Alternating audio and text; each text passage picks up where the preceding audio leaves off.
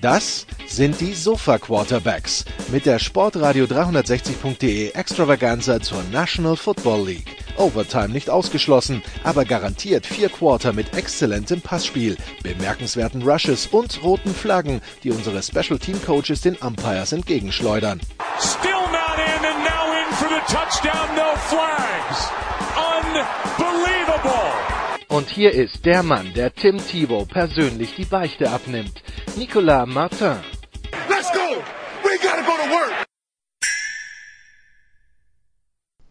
Sport 360, die Sofa Quarterbacks NFL Saison 2020 Draft Preview. So die Überschrift dieser Sendung. Am Donnerstag plant die NFL diesen Draft in unter etwas anderen Umständen durchzuführen. Ähm, alle an verschiedenen Locations über Video- und Telefonkonferenzen zusammengeschaltet. Die Sofa Quarterback gehen in ihre zehnte Saison und sind dementsprechend, was äh, Kommunikation mit Menschen an verschiedenen Orten angeht, schon geübt. Also wenn, wenn die NFL Hilfe braucht, dann so, kann sie uns gerne anrufen. Quer verteilt in der Republik äh, haben wir drei Experten auf dem Sofa. Zum einen Andreas einer von der Sohn. Hallo Andreas. Hallo. Dann haben wir Christian Schimmel von der Draft.de. Hallo Christian. Einen wunderschönen guten Tag. Und um den, den Kollegen Adrian Franke zu zitieren, den Mann fürs absurde College-Wissen, Jan Wegwert von Triple Option. Hallo Jan. Moin Moin. Es ist schön zu sehen, dass sich die NFL äh, mittlerweile nicht nur dem College langsam annähert, was Schemes äh, und ähnliches betrifft, sondern auch uns annähert, äh, was die Kommunikation betrifft. Wir waren schon immer Vorreiter, Jan. Die Leute haben es halt bisher noch nicht erkannt, aber es ist ja nie zu spät. Gut, ähm, ja, die Form dieser Draft 2020, also etwas anders als das, was wir gewohnt sind. Geplant war eine Riesenshow in Las Vegas mit, mit Spielern, die auf äh, kleinen Bötchen rübergeschippert kommen, wenn sie aufgerufen werden und so weiter und so fort. Das Ganze haben wir mal ganz schnell vergessen. Statt äh, Bellagio gibt's jetzt 58 Wohnzimmer, in die wir wahrscheinlich reingucken können. Teams, die quer verteilt sind. Christian, Teams, die auch einen gewissen Teil der Draft-Vorbereitung anders gestalten mussten als die letzten Jahre. Ich glaube, wir werden weniger Küchenpsychologie erleben im Stile, ich weiß, ähm, ich erkenne einen Leader an seinem Händedruck und so weiter. Ähm, was fehlt denn deiner Meinung nach? Hat überhaupt was gefehlt für die, für die Teams, für ihre Einschätzung zu den Spielern? Also es fehlt schon ein elementarer Teil, vor allen Dingen für die, man muss ja sagen, dass der, der Draft-Prozess im Prinzip, äh, also das Scouting der Spieler läuft logischerweise die gesamte Saison. Man hat dann die All-Star Games, äh, das East West Shrine Game, Senior Bowl sind die beiden größten, es gibt noch zwei, drei kleinere. Ähm, die haben ganz normal stattgefunden. Das heißt, äh, um Gettleman zu zitieren, wenn ich einen Spieler beim Senior Bowl drei Pässe werfen sehe und weiß, dass es mein Quarterback ist, dann wäre das auch in diesem Jahr möglich. Ähm, und die Combine ist äh, auch durchgezogen worden, wobei die dieses Jahr massiv darunter gelitten hat, dass die NFL den Zeitplan angepasst hat und dadurch stellenweise extrem lange Pause bei den Drills hatten. Und das hat dann dazu geführt, dass viele Prospects, viele Spieler gesagt haben, ich nehme da nicht dran teil an diesen Drills, ich habe ja noch meinen Pro Day. Diesen Pro Day hatten nur ganz wenige. Justin Herbert hatte ihn beispielsweise noch. Ähm, aber diesen gab es beispielsweise nicht mehr. Pro Days sind auch insbesondere für Spieler aus kleineren Colleges wichtig, die vielleicht keine Combine-Einladung bekommen hatten und die sich dann entweder auf ihrem eigenen Campus oder auf dem Campus von einem größeren College mitpräsentieren können. Was auch fehlt, sind die äh, sind die Workouts von Spielern bei einzelnen Teams. Da gibt es eine fixe Anzahl. Ähm, und das ist zum Beispiel für ein Team interessant, was sich für einen Spieler interessiert, der im College ein 4-3 Defensive End war und die äh, und das Team spielt dann eine 3-4. Und äh, das fehlt auf jeden Fall. Ähm, natürlich auch etwas ausführlichere Interviews sind jetzt nur per Videomeeting möglich gewesen. Ähm, und natürlich, jedes Team hat eigentlich ihr eigenes medizinisches, ja eigentlich medizinische Abteilung. Und diese Medical Rechecks mussten sie jetzt dann den Teamdoktoren oder den Doktoren überlassen, die in der nächsten Nähe zu den jeweiligen Spielern gewesen sind. Und das wird natürlich eine ganz, ganz große Unsicherheit schaffen. Also für die Spieler aus kleineren Schulen fehlt ein bisschen äh, die Bühne. Für die Spieler mit Verletzungsfragezeichen ähm, fehlt zumindest bei vielen Teams das grüne Licht, was die ihnen geben können oder nicht. Und für die Teams mit oder für die Spieler mit Character Concerns kann es gut sein oder weniger gut sein, dass man eben keine Interviews, zumindest persönlicher Natur, geben kann. Ähm, du meinst, sie können es wenigstens, sie können es wenigstens nicht schlimmer machen. Das könnte gut genau. sein. genau. Und das ist im Prinzip das, was fehlt. Und ich meine, auf die Perspektive, was dann während des Drafts los sein wird, können wir dann später noch eingehen. Aber das ist schon ein gewaltiger Teil, ähm, wie dann so ein finales Board zustande kommt, ähm, wo die Teams jetzt improvisieren mussten. Jan, man hat doch das Gefühl irgendwie, also wenn ich gerade so, wenn ich so, so an den vorderen Teil des Drafts schaue, die Namen, die wir im Januar hatten, nach der College-Saison, sind auch die Namen, die wir weiterhin da haben. Also irgendwie diese Fahrstuhlfahrten, die wir teilweise recht spektakulär erlebt haben, sind so ein bisschen ausgeblieben, oder? Ist mir jetzt nicht besonders aufgefallen. Also mag sein, dass es etwas statischer ist, die Boards, aber in, es gab schon den einen oder anderen Spieler, der dann gerade nach der Combine hochgeschossen ist. Das äh, passiert dann immer, wenn irgendwer besonders athletisch testet oder äh, die, das ein oder andere Fragezeichen einfach dadurch erfüllt. Äh, Christian hat das ja gerade angesprochen, da kann man sich eben dann vielleicht auch nochmal informieren, wenn ein Spieler eben Positionswechsel vollziehen muss, weil die Position in der NFL, weil er dafür zu leicht ist oder, äh, oder zu langsam ist oder was auch immer. Ähm, das äh, ist halt sehr, sehr schwierig jetzt äh, eben zu sehen, wie sich, äh, wie sich das, wie sich das dann realisiert, weil wir eben einfach ganz, ganz wenig Informationen haben. Es kann durchaus sein, dass, äh, dass die, dass die Mock Drafts alle ein bisschen, bisschen weniger dynamisch sind, ähm, weil einfach sehr, sehr viel Projektion ist. Es gibt ja auch schon Berichte, dass die Mock Drafts dieses Jahr so sehr daneben liegen wie noch nie und dass es sehr, sehr viele Überraschungen geben wird. Das mag durchaus sein ich weiß nicht, ob es, äh, ich glaube, es war Daniel Jeremiah, der sagt, es gibt einfach diesmal weniger Group Thinking, weil einfach natürlich weniger Informationen fließen, weil sich diese Scouts natürlich dann bei den Pro Days zum Beispiel treffen oder Spieler besonders viele Visits haben. Also äh, Christian hat es ja gerade angesprochen, die Teams haben eben 30 offizielle Visits frei. Das heißt, man lädt sich einen Spieler ein, kann ihm doch mal auf den Zahn fühlen, zum Beispiel bei Character Concerns, geht mit ihm durch Tape oder äh, eben auch durch ein paar Drills, dass man so ein bisschen eine Ahnung davon kriegt. Was weiß ich, der war eben bisher, hat nur an Line gespielt und muss sich jetzt plötzlich im, im Space bewegen. Kann er das? Hat er fluide Hüften dafür? Äh, wie sieht das aus? Ist das irgendwie, also das ist natürlich dann nichts, was äh, ein endgültiges Statement ist, aber man kriegt so einen groben Eindruck davon, ob der Spieler dafür geeignet ist oder nicht. Und da fällt natürlich ganz viel von weg. Wir haben diese Interviews mit den Spielern natürlich jetzt per, per Skype oder ähnliches. Also die sitzen da dann so wie wir, nur mit Kamera, also dass man vielleicht äh, dann die Gesichter noch sehen kann. Aber das ist auch das ist natürlich viel unwegbarer, als wenn man jetzt einen Spieler vor sich hat. Insgesamt wird es einfach viel, viel mehr Projektionen geben und äh, das denke ich äh, mag auf die vorderen Runden zutreffen. Besonders wild wird es dann hinten raus, ähm, weil sich da einfach wahrscheinlich die Boards sehr stark unterscheiden. Äh, es gab ja den einen oder anderen äh, GM, der schon gesagt hat, er muss, hat seine Scouts halt äh, anweisen müssen, so viel Tape wie noch nie zu schauen, noch so viel Tape auszugraben von jetzt kleineren äh, Unis und äh, dann am besten noch FCS oder Division 2 oder ähnliches, weil man einfach keine anderen Möglichkeiten jetzt hat, außerhalb von den Auswahlspielen, außerhalb von der Combine und den ersten paar Pro Days, bis es eben den Shutdown gab, man kriegt keine anderen Informationen mehr über die Spieler von Interviews abgesehen als durch Tape. Und das ist natürlich etwas, was ähm, vielleicht auch den einen oder anderen Upside-Pick, also dass man dann äh, vielleicht einen Spieler nimmt, der jetzt noch nicht so viel produziert hat, aber eben äh, großes Potenzial bietet, ein hohes Ceiling hat. Vielleicht wird es die dieses Jahr weniger geben, das wird man sehen. Und letztlich muss man sich eben auf das verlassen, was man hat und die Informationen, die man hat, und die sind dieses Jahr noch geringer als sonst und noch unwegbarer als sonst und noch unsicherer als sonst und letztlich bezieht sich alles auf das, was man eben auf dem Spielfeld sieht.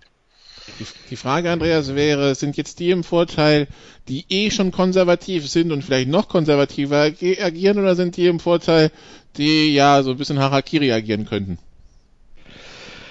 Äh, Können wir da nach der Draft nochmal drüber reden? ich fand jetzt nur bei Jan interessant, dass er gesagt hat, es gibt noch weniger Informationen als sonst. Also ich habe mir nicht den Eindruck, dass der NFL-Draft normalerweise oder die NFL-Teams normalerweise darunter leiden, dass sie nicht genug Informationen über die, äh, über die Spieler haben. Das Problem ist doch eher, äh, dass ähm, äh, also zum einen kann es dir tatsächlich passieren, dass du so viel analysierst, dass du am Ende 47 verschiedene Meinungen hast und dann doch aus dem Bauchgefühl heraus ähm, äh, die Argumente gegeneinander abwägen musst und damit auch nicht viel schlauer bist als vorher. Und zum anderen reden wir ja immer über äh, Projektionen auf das äh, Level NFL, was einfach extrem schwer ist. Also äh, ich bin gespannt, ob es hinterher ähm, ob wir hinterher feststellen, dass es ta tatsächlich mehr Fehlgriffe gibt als bis jetzt, weil man muss mal eins klar sagen, bei allem, was die Teams investieren, um wirklich jedes Detail über jeden Spieler rauszufinden, die Quote an Treffern ist nicht so grandios. Auch in der ersten Runde ist es selten so, dass mehr als 50 Prozent äh, der Spieler, die da genommen werden, die Erwartungen erfüllen. Also das ist ohnehin schon ein extrem schweres Geschäft. Ich bin mir nicht sicher, ähm, ob die, die Quote da jetzt dann tatsächlich noch ein bisschen, bisschen sinkt oder ob man, ob es vielleicht tatsächlich den positiven Effekt hat, dass die Teams sich ähm, mit, mit etwas weniger Informationen vielleicht ein bisschen weniger selbst äh, die Welt zurechtlügen können, wenn sie das unbedingt wollen. Weil das ist ja dann öfter auch mal das Problem. Ähm, man, man hat ganz äh, viele Informationen und man muss sie halt interpretieren. Und wenn man halt etwas unbedingt will, dann kann man sich jede Information irgendwie zurechtschneidern, äh, dass es zumindest in der Theorie passt. Äh, ob das dann jetzt weniger wird, wenn die ähm, Vereine sagen, äh, lasst uns mal auf Nummer sicher gehen, ich bin gespannt. Ganz kurz noch vielleicht, was ich damit meinte, ist, bezieht sich weniger auf die, auf die erste oder auf die ersten zwei Runden, sondern vor allem, denke ich, in den mittleren und späteren Runden.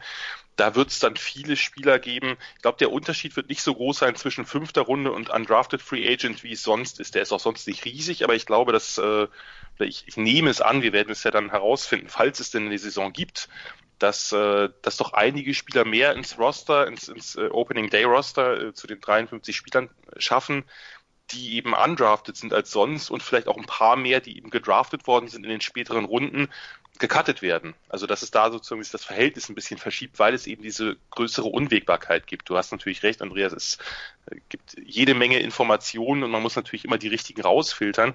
Nur die persönlichen Informationen und die Projektionen außerhalb des Spielfelds oder dessen, was man sieht eben auf dem Spielfeld, die sind halt deutlich geringer dadurch, dass man sich höchstens mit den Spielern äh, per Skype unterhalten kann. Und das, glaube ich, äh, ist vielen Teams nicht ganz recht. Ich glaube, das war der GM von den Steelers, der auch vorgeschlagen hatte, können wir vielleicht dieses Jahr äh, drei Runden mehr machen, damit wir eben nachher nicht dieses totale Gekloppe um die Undrafted Free Agents haben.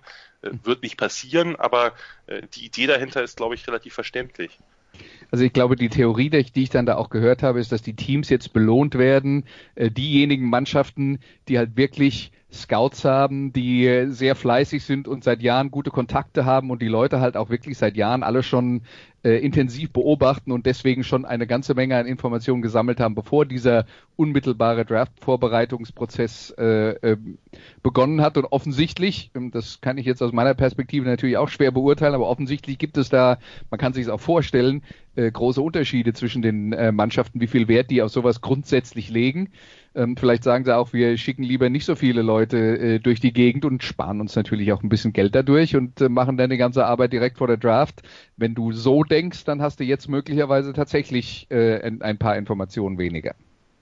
Ja, wobei, wer das natürlich ernster nimmt, dass der am Ende mehr, dass der am Ende jetzt belohnt wird, ist ja jetzt auch nicht, also jetzt nicht etwas, wo ich sagen würde, das ist eine schreiende Ungerechtigkeit, sondern das passiert dann halt, wenn du es so machst. Ähm, ja. Gut. Ähm, Christian, nachdem, also die, die NFL hat ja wohl äh, am, äh, am gestrigen Tag so, so einen Probelauf gemacht äh, zwischen Mute-Buttons, die nicht gefunden wurden, dem einen oder anderen technischen Problem, äh, scheint man noch relativ zufrieden gewesen zu sein. Nichtsdestotrotz, es ist auch für den Zuschauer relativ spannend, was da passiert wird, passieren wird, oder? Auf jeden Fall, klar, es ist ein, äh, ein einzigartiges Setup. Ähm, ich glaube, dass die NFL tatsächlich die richtige Entscheidung getroffen hat, dass auch Godell die Picks von sich zu Hause annoncieren wird. Ähm, das ist, glaube ich, in der Zeit jetzt das richtige Zeichen. Ähm, von daher, das wird für den Zuschauer auch extrem spannend. Es gab ja schon die Info, wenn es irgendwie technische Probleme gibt, dass man vielleicht, was die Zeit betrifft, ähm, die die Teams haben, um den Spieler auszuwählen, etwas gnädiger sein wird. Ich hätte es mir sehr gut vorstellen können, dass man die Zeiten verlängert. Das wird vor allen Dingen in den Runden vier bis sieben ein heiterer Spaß werden ähm, da glaube ich persönlich nicht, dass es viele Trades geben wird, ähm, weil da einfach die fünf Minuten wahnsinnig kurz sind und die Teams, glaube ich, wirklich primär ihre Boards runterdraften werden.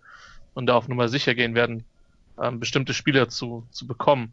Und ähm, klar, also ich gebe zu, ich will diese Bootstour nach Las Vegas sehen, egal ob 2022, 2025 oder ähnliches. Ähm, ich bin jemand, der Unterhaltung mag und ich glaube, das wäre sehr unterhaltsam. Ähm, aber es wird jetzt ein einzigartiges Erlebnis ähm, für den Zuschauer. Ich vermute mal, dass die Ratings ähm, ja absolut rekordverdächtig werden, weil es ist, es läuft ja im Moment nichts anderes. Ja, die die NBA läuft nicht, die MLB ähm, entwickelt zwar gerade Ideen, wie sie spielt, aber auch das ist in die NHL Playoffs laufen nicht logischerweise. Also das wird eine interessante Erfahrung für den Zuschauer.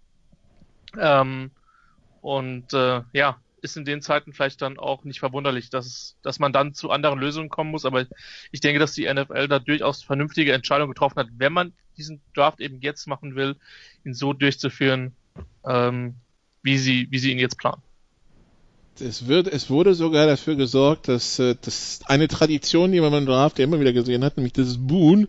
Ich habe gesehen, ein Sponsor hat jetzt irgendwie aufgerufen, das auf Twitter zu teilen und irgendwie für jede, für jeden Tweet, wo sie mit einem Boon und eine, also quasi einem Video, einem Boo-Video und äh, dem Hashtag markiert werden, bis 500.000 Dollar werden dann irgendwie für einen guten Zweck gesammelt. Also selbst das wollen sie irgendwie hinkriegen. Gut, apropos Boon. Boon bezieht sich auf die Entscheidungen, die Mannschaften treffen werden in diesem Draft. Ähm, Jan, wenn wir dann bei dem Team sind, das als erstes ran darf, und das wissen wir ja schon seit, äh, seit dem letzten Jahr, das sind die Cincinnati Bengals. Ähm, wie, wie überrascht wärst du, wenn der erste Pick nicht Joe Burrow heißt?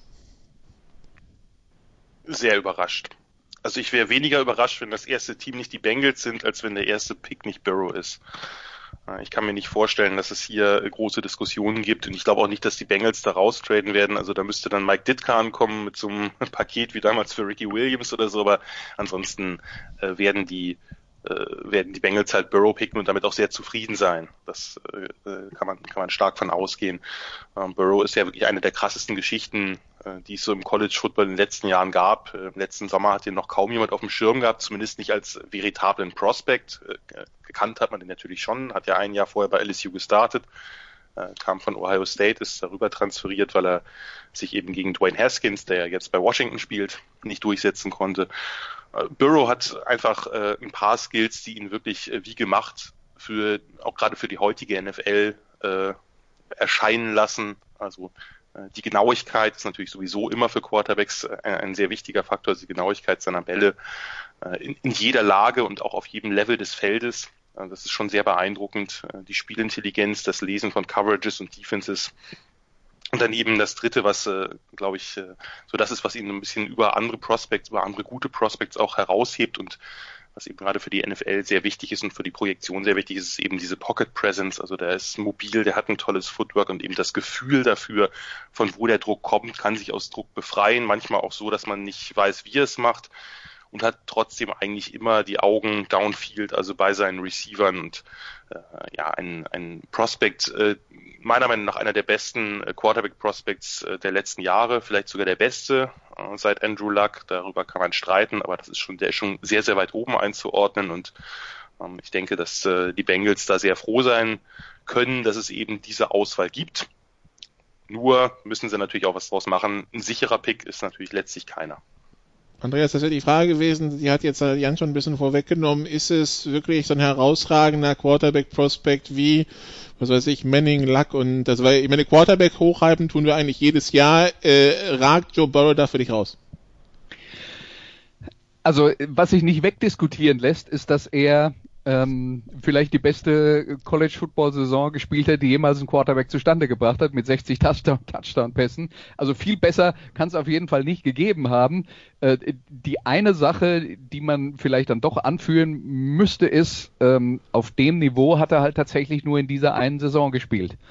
Und ähm, dann ist halt die Frage, wie viel von diesem Niveau tatsächlich ähm, äh, kreiert wurde durch äh, seine eigenen überragenden Fähigkeiten und seine Leistungssteigerung äh, zwischen äh, der äh, vorvergangenen Saison und der, die jetzt gerade abgelaufen ist. ähm, und wie viel damit vielleicht auch äh, zu tun hatte, dass äh, LSU ihr Offense-System umgestellt hat, es wesentlich Quarterback-freundlicher gemacht hat. Ja, und äh, das, äh, das ist vermutlich etwas, was, äh, was man nicht so richtig voneinander trennen kann. Und dann sind wir dann auch wieder ähm, äh, dabei, wenn ich mir sowas anschaue, da kann ich, das, das kann ich halt interpretieren. Glaube ich das eine oder glaube ich das andere? Ist es mehr das System? Ist es mehr der Quarterback? Ähm, aber ich glaube, es gibt trotzdem keine Frage, und das ist jetzt der entscheidende Punkt für diese Draft, der ist äh, der, der einzige Quarterback, bei dem es keine ernsthaften Zweifel gibt und ähm, die Frage, die du jetzt gestellt hast, ist ja jetzt eher, ist er einer, der nur alle zehn Jahre mal aufkreuzt, wenn überhaupt. Genau. Ähm, und dann, selbst wenn er das nicht ist, würde ich das jetzt nicht so hochhängen. Ich glaube, er hat äh, ziemlich viele Eigenschaften, äh, die man braucht, um ein erfolgreicher Quarterback auch auf dem nächsten Level zu sein. Er ist vor allen Dingen, glaube ich, einer, der nie zufrieden ist und das ist immer gut. Äh, und dazu hat er noch die, die Eigenschaft, die, glaube ich, die wichtigste überhaupt ist, nämlich er kann den Ball genau dahin werfen, wo er ihn hinwerfen will. Und das, ähm, das ist das eine, worauf man, glaube ich, nicht verzichten kann. Kriege ich von Christian irgendeine Gegenform der Gegenrede? Nee. Nö. Jan, Jan hat ihn perfekt beschrieben, Andreas hat es wunderbar eingeordnet. Gut, dann äh, wäre die Frage, ähm, also wenn wir das geklärt haben und quasi ein Häkchen für uns ranmachen an Bengals und Borrow, dann hätten wir die Frage an zwei mit äh, dem Footballteam aus Washington, an dessen Herz, wie, wie, wir alle wissen, Olaf Nordwig ja hängt. Ähm, da, da sagen eigentlich schon auch so gefühlt seit Silvester alle, gut, wenn Borrow die Eins ist, dann ist Washington an zwei mit Chase Young gut bedient. Ist das so, Christian? Ja, also ähnlich wie mit Burrow und den Quarterbacks habe ich äh, keinen äh, Edge Rusher außer Jadavian Clowney, der halt äh, auch die Production nicht hatte, mit, sag ich mal, der Grade bewertet, die wir eben äh, ja mit der 1-0, ähm, die halt, ich glaube, ich habe die in den äh, das ist der siebte Draft, äh, den ich, den ich mit, mit Roman begleite, mit der Skala. Das ist, glaube ich, der fünfte Spieler, den, wir jetzt, den ich jetzt, den ich jetzt damit habe. Ähm, ja, unfassbar produktiver Spieler, ähm, ist nicht das Einzige, was er nicht ist, er ist nicht ganz der, der, der physische Freak, wie, wie es der Clowny war, der halt gefühlt ähm, ja noch, noch einen Takten größer war. Es ist, es ist egal, er ist als Pass Prospect weiter. Ähm, hat in jedem Spiel einen massiven Impact hinterlassen. Und äh, also ich sag mal so, wenn mich jemand für einen Quarterback mit Picks zuballert, also richtig zuballert, das müsste aber dann wirklich schon Kings Ransom sein, ähm, dann ziehe ich ihn dann nicht. Ähm, ansonsten ziehe ich da halt ziehe ich da Chase Young ähm, und bin glücklich. So, das ist halt der Punkt. Die eine Alternative ist halt irgendwie, wenn halt mit den Dwayne Haskins irgendwas äh, nicht stimmen sollte, von dem wir nicht wissen, was weiß ich, irgendeine Verletzung, von der wir nichts wissen. Und die Redskins haben dicht gehalten, um dann an zwei einfach Tour oder Herbert zu picken. Ähm, das wäre irgendwie so ein Sinn, aber man hat davon nichts gehört, von daher. Alles andere als Young ähm, wäre sehr überraschend. Die einzige Möglichkeit ist halt die ich mir vorstellen kann. Ist ein, ist ein Trade-Down, aber auch da war es in den letzten Wochen zumindest sehr, sehr ruhig. Das Argument für ein Trade-Down bei Washington wäre halt, dass jetzt Defensive Line und Edge Rusher nicht unbedingt die Position wäre, wo sie die größten Probleme haben. Ähm, deswegen, äh, das, das würde ich jetzt auch nicht hundertprozentig ausschließen. Äh, Christian hat ja das Szenario schon, schon beschrieben, wenn jetzt vielleicht irgendeiner äh, unbedingt den, äh, äh ein, auf Nummer sicher gehen will, dass er den äh, zweiten Quarterback in dieser Draft bekommt, äh, dann wäre sowas vielleicht äh, tatsächlich auch denkbar. Da müsste man mich persönlich, wenn ich jetzt da GM bin, was ich Gott sei Dank nicht bin, also ich könnte mir bei keinem Team das schwerer vorstellen als bei Washington, glaube ich, aber hm. äh, da müsste man mich aber schon sehr stark von überzeugen, also mit sehr, sehr vielen Picks, denn Christian hat es gut eingeordnet. Für mich ist es auch so, also ich verfolge die Draft ja auch schon ein paar Jahre länger und kann mich eigentlich nicht an dominanteren Defensive End Prospect erinnern, nicht an Clowney, an von Miller, an Miles Garrett oder wie man da auch immer die Bosa-Brüder. Er, er ist meine Nummer eins und ist hier auch für mich der beste Spieler der Draft, weil er eben nicht nur athletisch so gut ist, sondern schon im College angefangen hat, sich eben technisch so weiterzuentwickeln, mit, äh, mit eben Handarbeit, mit Moves, mit, äh, mit, mit Arm, äh, mit Armovers und ähnlichem. Also der hat einfach die, die ganze, die, das ganze technische Repertoire plus diese unglaubliche Athletik und von daher ähm, ist für mich einfach so, der can't miss. Prospect gibt's natürlich nicht wirklich, der kann sich verletzen, der kann irgendwie, was weiß ich, sich nicht, nicht so viel verbessern, dass er eben kein absoluter Superstar wird, aber ich sehe bei ihm die Chance am geringsten und in den ersten paar Picks will ich die Blue Chip Prospects haben eigentlich und nicht unbedingt meine Needs stopfen. Und von daher müsste man mich schon sehr, sehr, sehr stark davon überzeugen, hier runterzugehen. Also Kategorie Haus und Hof verkaufen werden, ja? Für mich ja. Also könnte ich jetzt natürlich nicht im Einzelfall sagen. Wie gesagt, wir reden jetzt wieder über Mike Ditka, aber ähm, ich, ich würde mich sehr, sehr ungern von Chase Young trennen, wenn ich die Chance habe auf Chase Young. Nachdem wie wir ihn mehrfach erwähnt... Wie viele Blue Chips ja. Prospects gibt es denn deiner Meinung nach? Das äh, wurde ich neulich schon mal gefragt und ich kann es nicht beantworten, weil man müsste da jetzt auch wieder unterteilen, was ein Blue Chip Prospect ist. Aber ich sag mal so, für mich sind Burrow und Young nochmal, also Burrow einfach aufgrund dieser überragenden Bedeutung der Quarterbacks und Young sind nochmal eine Mini-Stufe über den anderen, die dann äh, Okuda, Simmons, so diese Richtung wären. Aber ich finde die beiden äh, einfach auch von der Projektion auf die NFL nochmal noch mal ein Stück besser wie gesagt, äh, bei, bei Burrow spielt natürlich auch damit, dass es eben die wichtigste Position ist mit Abstand. Und äh, da kommen jetzt nicht so oft äh, solche Spieler. Und natürlich, du hast es angesprochen, Andreas, man weiß nie, äh, gerade bei Spielern, die nur ein Jahr produziert haben, und das haben die letzten Top Prospects auch, das hat Kyler Murray getan, das hat Dwayne Haskins getan. Von daher das wären so die beiden, wo ich sagen würde, da gehe ich ungern von runter. Es gibt ja gute Trostpreise mit sehr großen Anführungsstrichen, eben mit absoluten äh, Top-Prospects, wie eben die beiden angesprochenen Okuda und Simmons, aber ach, von Young runterzugehen, schwierig. Ich glaube, das ist, äh, ich glaube, das ist tatsächlich was Blue Chip Prospects ist halt immer eine sehr subjektive Sache. Ja. Ähm, keine Ahnung. Grading technisch würde ich halt sagen, Young und Isaiah Simmons stehen für mich halt was das Spielerische betrifft, über allen. Ähm, so vom Positional Value hast du halt dann die Quarterbacks, die halt mitten in dieser Kategorie sind. Und dann würde ich sagen, die, die vier stehen halt über dem Rest, also Simmons, Young, Tour und, und Burrow. Und keine Ahnung, ich würde halt noch sagen, dass du dann halt ungefähr vier bis fünf weitere hast, wenn ich meine, meine Grades anschaue, wo ich sage, das sind halt absolute Blutchipper, aber nochmal, da sind die Grenzen zum Teil verschwimmt. Ja. Ähm, und das ist dann mitunter auch eine Definitionsfrage. Aber sage ich mal, ich würde schon für mich sagen, dass es zwischen den vier und dem Rest halt äh, halt eine Gap gibt. Aber die gibt's halt bei mir. Und wie das bei anderen Teams ist, ähm, Spoiler Alert, ich werde einen, äh, Mockdraft machen, wo, wo Simmons nicht so wahnsinnig hochgehen wird. Ähm, das wird extrem spannend werden. Wir müssen, Andreas, kurz nochmal diese Mike Ditka-Geschichte erwähnen. Für die, die es nicht wissen, ist auch schon gut 20 Jahre her. Es gab einen Spieler namens Ricky Williams in Draft. Mike Ditka war Headcoach der Saints und dann kam was ganz Skurriles. Ja, äh, ich glaube, es ist zum ersten und einzigen Mal passiert, dass äh, ein Team alle seine Draft-Picks getra getradet hat, um nach oben zu gehen äh, für einen einzigen Spieler. Äh, Ricky Williams, Heisman Trophy-Sieger, Running Back aus Texas. Heutzutage würde man sagen, wie kann man überhaupt einen Running Back in der ersten Runde draften? ich das glaube, Ricky Williams, diskutieren, bitte. Äh, Ricky Williams war einer der Gründe dafür, dass man davon ein bisschen abgekommen ist. Also Ricky Williams war ein überragender College äh, Running Back, das wollen wir nicht unter den Tisch fallen lassen. Er war dann ein solider bis guter NFL Running Back, aber niemand, der auch nur ansatzweise ähm, gerechtfertigt hätte, alles, was man hat in einem Jahr äh, auf diese eine Karte zu setzen. Und dann gab es, glaube ich, hinterher noch äh, äh, also es gab auf jeden Fall das Foto, ich glaube, das war das Cover der Sports Illustrated, Mike Ditka und Ricky Williams zusammen am Traualtar. Verheiratet. Quasi. Genau. Äh, also Mike Ditka als der Bräutigam und Ricky Williams im Brautkleid.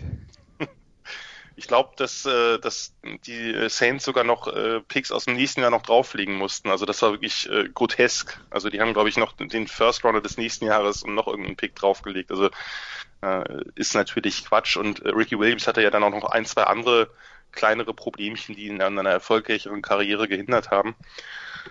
Ähm, sowas wird es ja insgesamt auch nicht mehr geben. Also äh, solche, solche äh, Trades, ja, vor allem äh, ich, ich glaube, ich weiß gar nicht mehr von, von, von wo sie hochgegangen sind. Das waren gar nicht so viele Picks. Also das ist jetzt nicht so gewesen, dass die irgendwie gar nichts in der ersten Runde hatten. Also, also ich weiß, dass der, der Empfänger waren die Redskins. Deshalb, äh, deshalb ist es ja, ja, ja. Ähm, interessant in dem Sinne. Ähm, Richtig. Aber ja, dafür, dass halt, also für Ditka war es also das letzte Jahr. Lass mich mal so sagen, ja. wenn ein Team irgendein Team kommt in dieser Draft und den Redskins äh, an Nummer zwei ihren kompletten Draft dafür gibt, ja, also alle Picks, die sie haben, dann werden sich die Redskins auch von Chase Young verabschieden. Ja, Das natürlich. Das, nur, Nur nicht die Saints, ich- aber sonst schon, ja.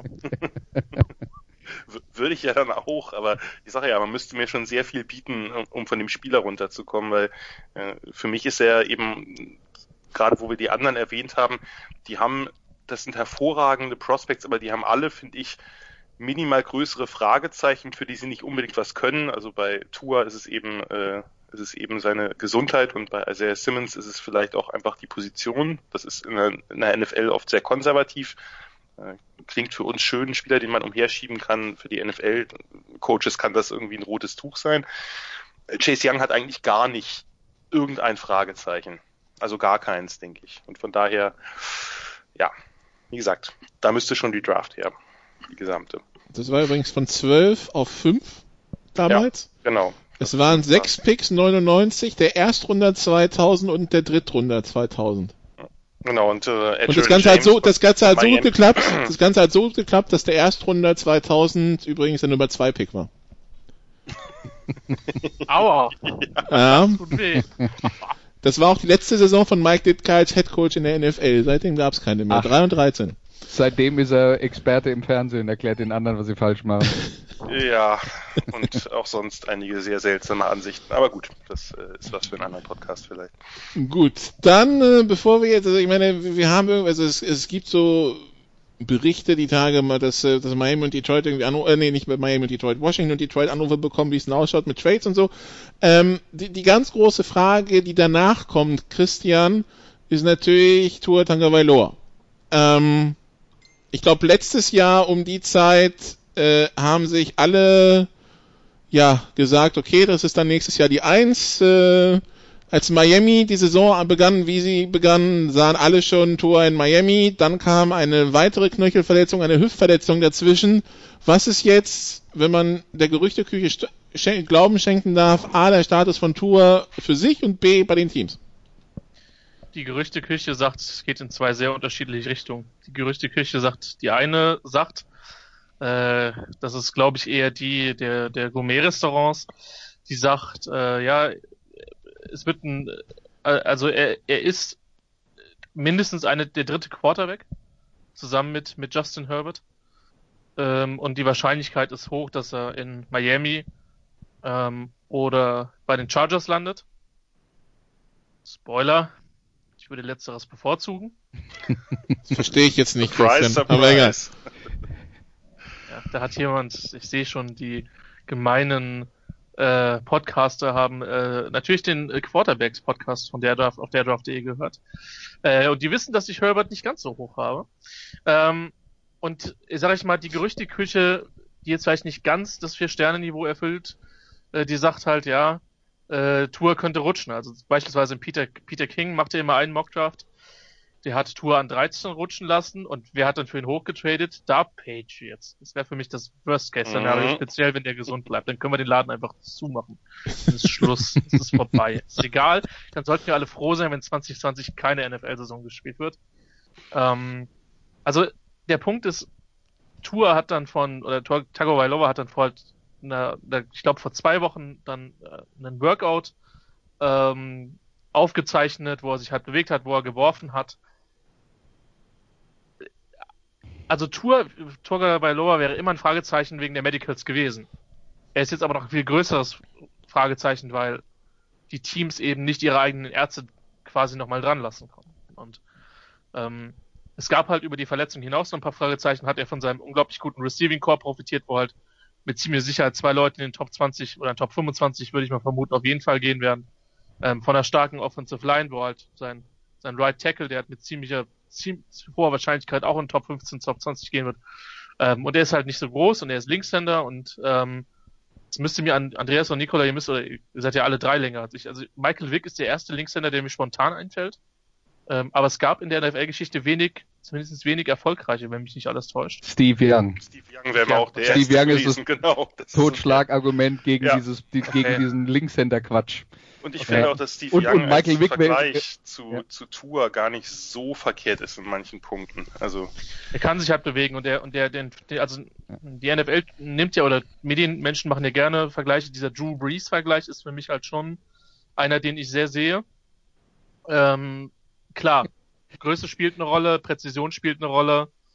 Ähm, Aber was, was ich da, da jetzt tatsächlich ganz interessant fand, ist, dass bei Tour, bei all den anderen Problemen, die es dann da gab um seine medizinische Situation, tatsächlich dieses Jahr irgendwie niemand darüber geredet hat, wie klein der ist.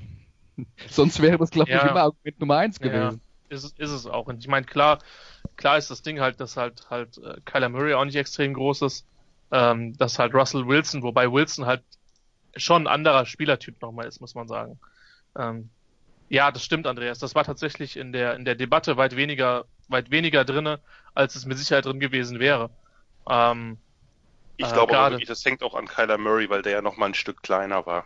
Also Ja. ich glaube, Ja. das ist halt so ein bisschen das Also Thema. wir reden 1,85 klein, ne? ja, Ja. aber das ist halt für Ja. NFL-Verhältnisse. Ja, natürlich, so, aber nee, weil die Also Leute, so schon- wie ich das anhört, kann man denken, der ist 1,65, ne? Also nee, der Also- ist 1,85 und Ja. Kyler Murray ist 1,78. Also ich habe ihn hier als genau sechs Fuß für 1,83. Genau, Okay. ich auch. Ja. Aber macht eigentlich auch Ja. keinen Aber das ist, ja, also wir, wir, der kommt natürlich auch noch dazu, ähm, äh, zumindest auf den offiziellen Rosters wird natürlich, was Gewicht und Größe angeht, immer so ein bisschen Ja. in die eine oder andere Richtung gelogen, wie es dann halt so Ja. äh, äh, passt. Ja. Aber die, die gute Nachricht wäre ja, dass wir bei Tour darüber nicht geredet haben, dass die Jungs, die zuletzt aus dem College gekommen sind und nicht dem Gardemaß NFL Quarterback entsprochen haben, ihre Sache so gut gemacht haben, dass sich das Thema vielleicht auch einfach mal erledigt hat. Das wäre doch schön. Wäre es auch. Also John Elway wird ihn nicht hoch auf seinem Quarterback-Board haben. Ähm, da können wir, glaube ich, alle von ausgehen. Alles unter 6-4 oder 6-3 ist da äh, äh, nicht drauf. als- Und das ist halt das Ding. So und also ich hätte halt, Andererseits ist John Elway jetzt die letzten Jahre auch nicht als John als Quarterback-Flüsterer aufgefallen. jetzt könntest du vielleicht sogar die Verbindung vom einen zum anderen ziehen. Ähm, äh, ja, äh, das ist wahr. Ich meine, Denver wird. Ich glaube nicht, dass Denver jetzt im Market für einen Quarterback ist. Äh, noch nicht auf jeden Fall. Ähm, dafür ist Joe Flacco auf dem Markt. Sollte man vielleicht dem anderen NFL-Team mal sagen. Ähm, ja, also das ist halt jetzt die große Frage. Und so ab, wenn man davon ausgeht, dass halt zwei normalerweise nicht zum Verkauf steht oder halt nur für das, was halt Jan gerade gesagt hat, dann wird's halt ab drei spannend. Ähm, und dieser, dieser erste Trade in den meisten Mockdrafts ist halt tatsächlich, ähm, dass die Dolphins oder die Chargers halt auf drei hochtraden. Und die Frage ist halt, für wen? Also so, weil de- debattiert wird nur über Herbert oder Tour. Ähm, wenn mir das jemand vom Jahr gesagt hätte, hätte ich es für verrückt gehalten. Ähm, äh, nichts, nichts gegen Herbert persönlich so. Äh, ich kenne ihn noch nicht gut genug dafür, ja. Ich habe kein Zoom-Interview mit ihm bekommen, was ich ein bisschen traurig finde. aber ähm, ja, aber soll ein guter Kerl sein, habe ich gehört. Äh, Mhm. also soll, soll ein gut, extrem guter Typ sein. Ähm, und das ist halt das Ding. So, die Lions können natürlich auch sagen, so what? Wir picken halt einfach den besten Spieler, dann sind wir bei vier und wissen, dass Gettleman, ich glaube, der hat in den letzten sieben Jahren in der ersten Runde nicht ein einziges Mal runtergetradet. So, jetzt wäre der Spot, wo es vielleicht der, der, der Fall wäre. So, und dann kann es aber auch gut sein, dass beide Quarterbacks mit dem fünften Pick und mit dem Pick der Dolphins einfach noch auf dem Board sind. Also, das ist gerade halt so ein bisschen die, die Trade-Debatte, die sich entspannt.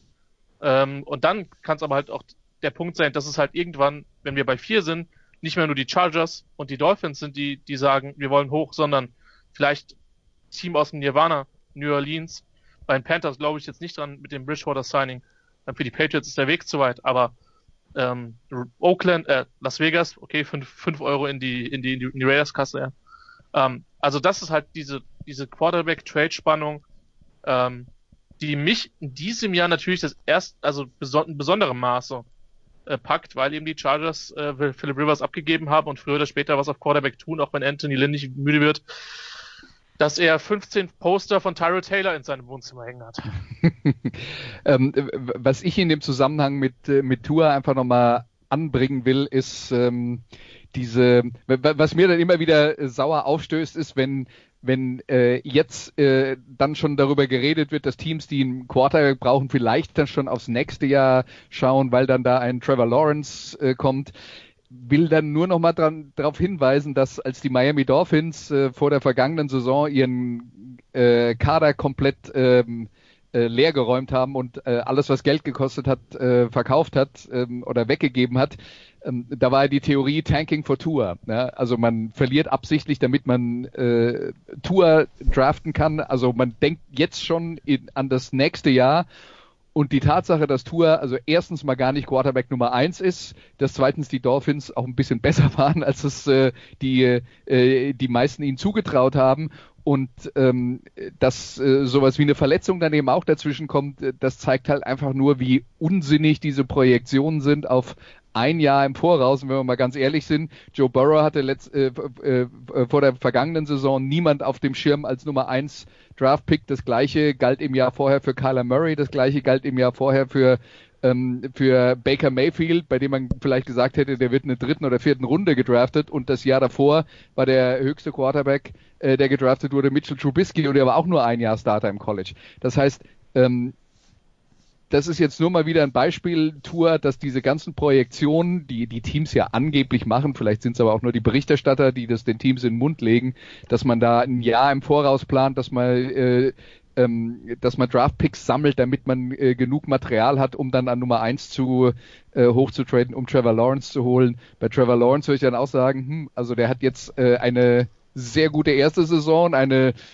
okaye zweite gespielt, wenn die nächste auch nur so okay ist, selbst wenn er sich nicht verletzt, bin ich mir nicht sicher, ob der dann die, der Nummer 1 Draft Pick ist äh, in der nächsten Saison. Und der Tour ist halt das beste Beispiel dafür, dass man doch vielleicht nicht ganz so langfristig planen sollte. Nächste Saison muss erstmal stattfinden, ich, aber ja grundsätzlich gebe ich dir recht bei, bei Lawrence und der Einschätzung seiner letzten Saison, aber nicht, also die, die fand ich schon auch insgesamt sehr stark. Der hat nur einfach, äh, glaube ich, die Erwartungen waren einfach so, dass er sie gar nicht erfüllen konnte ich glaube auch weiterhin, dass Trevor Lawrence ein absolut äh, ein absoluter Elite Prospect ist und ich denke, dass wir über Tour heute auch anders reden würden, wenn er sich nicht verletzt hätte. Das äh, muss Klar. man vielleicht der, Fair, der Fairness halber hinzufügen. Das ist jetzt nicht so, dass der plötzlich ein ganz furchtbar schlechter Prospect geworden ist oder nur irgendein so Mid First Rounder. Also wir reden ja immer noch von so oder so sehr, sehr, sehr guten Prospects. Nur ähm, ich glaube, Tour ohne diese ganze Verletzungsgeschichte, damit meine ich nicht nur die Hüfte, sondern eben auch die Knöchel, weil da gab es ja nun mehrere solcher Vorfälle, wo man sich einfach fragt, wenn er jetzt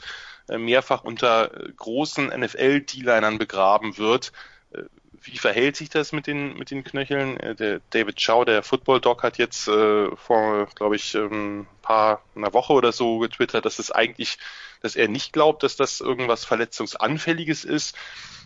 Ich kenne mich natürlich überhaupt nicht aus und bin kein Arzt und will das auch gar nicht äh, interpretieren. Nur letztlich ist es eben so, er ist ein eher kleiner Quarterback. Er ist jetzt nicht, nicht total unkräftig gebaut, aber äh, möglicherweise ist er ein bisschen anfälliger. Nur ohne das, glaube ich, würden wir heute auch anders über ihn reden und vielleicht gäbe es dann auch eine größere Debatte, wenn er die Saison zu Ende gespielt hätte und so schlecht war auch Tours Saison jetzt nicht. Ähm, gäbe es jetzt eine größere Debatte, wen sollen eigentlich die Bengals picken? Wir müssen, weil ich gesehen habe, dass die, dass die Berichterstatter das neuerdings, also die letzten Tage und Wochen den Miami Dolphins wieder aufs Brot schmieren, müssen wieder einen kleinen äh, Exkurs in die NFL-Geschichte machen, Andreas, in die Saison 2000, in die Offseason 2.5, 2.6, als die Dolphins die Wahl hatten zwischen ähm, äh, einem Quarterback mit einer kaputten Schulter einen Monstervertrag anbieten oder für einen Quarterback, der sich gerade das Knie geschreddert hatte, die Jahr, das Jahr davor, drei von vier Bändern zu traden. Sie haben sich für das kaputte Knie entschieden und das hängt ihnen bis heute nach. Die Namen können wir auflösen, Andreas, ne? ja, Dante Culpepper und äh, Drew Brees. Äh, äh, aber jetzt, ähm, weißt du, wir haben jetzt über die Probleme geredet, die es damals gab und die Entscheidungen, die man da trifft. Ich glaube, ganz ehrlich, es ist schon auch nachvollziehbar, dass einem bei einem Quarterback vielleicht ein Knieproblem weniger Sorgen macht als ein Schulterproblem. Und die Frage ist natürlich auch immer, ja, da reden wir jetzt über die Entscheidung der Miami Dolphins. Wir wissen ja nicht, was ihre Teamärzte ihnen gesagt haben. Vielleicht guckt da ein Teamarzt von Miami drauf und sagt, boah, da bin ich mir nicht sicher. Das ist mir zu riskant. Ich rate davon ab. Und der nächste Teamarzt guckt drauf und sagt, ah, ich glaube, das wird wieder. Vielleicht hat es auch was damit zu tun, dass sich der eine Arzt mit Knien besser auskennt als mit Schultern. Das ist auch nicht ausgeschlossen. Ja? Ähm, aber äh, das ist halt, äh, das ist jetzt zum Beispiel die Sorte von Entscheidung, kann man dann natürlich im Nachhinein sagen, äh, boah, das, äh, das ging schief. Aber Punkt eins, ich glaube, einen ernsthaften Vorwurf in der in dieser Situation den Dolphins zu machen, ähm, das, äh, das ist echt schwer. Und der andere Punkt ist ja dann auch noch, Drew Brees hat sich natürlich dann zu einem der besten Quarterbacks der äh, NFL entwickelt. Wir wollen aber auch nicht vergessen, dass er zu dem Zeitpunkt noch nicht so unumstritten war. Es gab ja einen Grund dafür, dass er überhaupt zu haben war. Ja. ja? Und ähm, und ob ähm, äh, und was wir nicht vergessen dürfen ist, ich habe äh, neulich äh, was gelesen, da ging es darum, was was entscheidet eigentlich darüber, ähm, ob ein äh, Spieler in der NFL erfolgreich ist oder nicht. Und da war die Aussage zu 85 Prozent Scheme Fit. Der muss zum System passen. Und wenn Drew Brees nicht zum System gepasst hätte, wäre er vielleicht als Flop in die NFL-Geschichte eingegangen. Also wir müssen uns darüber im Klaren sein, dass sowas zumindest eine, das mit den 85 Prozent will ich jetzt nicht in Stein meißeln, aber sowas spielt eine ganz entscheidende Rolle. Kommst du in eine Situation, in der du die Rahmenbedingungen hast, erfolgreich zu sein? Und wenn du die nicht hast, bist du möglicherweise nach zwei Saisons abserviert, weil man sagt, das, ähm, äh, das wird nichts mehr und äh, bist gar nicht in der Lage, irgendeine Entwicklung zu nehmen, wie Drew Brees sie nehmen konnte. Und so ganz überzeugend von einer Saison abgesehen hat Brees ja jetzt in den vielen Jahren in San Diego auch nicht gespielt. Also ganz umsonst haben die ja nicht einen gewissen Philip Rivers dann gedraftet. Von daher. Äh, gedraftet haben sie einen gewissen Eli Manning. Sie haben ihn gedraftet. Sie haben Rivers gedraftet weil sie eben schon wussten, was passiert. Also sonst hätten sie ihn ja nicht ausgewählt. Ähm, ja. Das war, glaube ich, die Elway-Geschichte mit dem Draft, der nicht nach Indianapolis wollte oder so ähnlich. Ja, ja, nee, aber sozusagen, ja. es war ja klar, dass äh, Eli Manning nicht zu San Diego geht. Das heißt, sie haben ja schon sich das Paket ja. zusammengebaut. Die Giants haben ja dann Rivers gedraftet in dem Wissen, dass genau dieser Trade zustande kommt. Von daher kann man ja schon sagen, dass San Diego halt äh, Rivers gedraftet hat. Ja, da gab es dieses überragende Foto von äh, Eli Manning und dem Chargers Jersey für die Geschichtsbücher. Großartig. Und, und, und, und diese ganzen, die ganzen, diese ganzen, diese ganzen Was wäre wenn Geschichten sind natürlich besonders spannend, weil der, der Headcoach der Miami Dolphins damals ein gewisser Nick Saban war, ne? Das ist halt das, was er normal, normal auch befeuert hat, aber ja. ja. Nein, das wäre uns viel erspart geblieben man, man, hat, äh, man hat sich ja für Rivers entschieden, weil eben, äh, weil eben Breeze in den ersten Saisons nicht so viel gezeigt hat. Ganz am Anfang hat er ja sich, äh, wenn ich mich jetzt richtig erinnere, nicht gegen Doug Flutie durchsetzen können. Also ich bin großer Doug Flutie-Fan gewesen zu der Zeit, von daher kein Problem damit. Aber ähm, Breeze war eben nicht übermäßig zumindest die ersten Saisons nicht übermäßig effektiv und dass er sich zu so einem tollen Quarterback entwickelt, das konnte man zu der Zeit nicht sehen. Man kann natürlich sagen, okay, man hätte sich eher für Brees als für Culpepper entscheiden können, der vorher ein paar gute Saisons hatte. Es ist schwierig und im Nachhinein ist es immer ganz, ganz einfach, wie man sich hätte entscheiden können.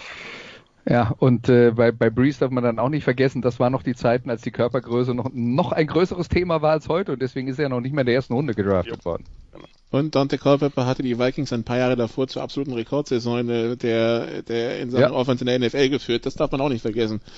Das, ähm, war, äh, das war Cunningham, aber ja, das stimmt. Ja. Ach, das stimmt doch genau, ja. Aber auf jeden Fall, aber so die, die, also die, die, die Offense der, der Vikings war ja trotzdem hoch gelobt. Also ich glaube, der war ja, ja der ist ja dreimal, drei, viermal ähm, in, äh, in diversen Teams und einmal war noch Passing Leader, oder nicht? Egal. Das kann gut durchaus sein. Er war mhm. auf jeden Fall einmal im Championship Game, wo sie gegen die gegen die Giants dann äh, äh, verloren haben, relativ deutlich. Das war, glaube ich, ja. seine erfolgreichste Saison als also als, die erfolgreichste Saison der Vikings äh, nach mhm. nach äh, Randall Cunningham.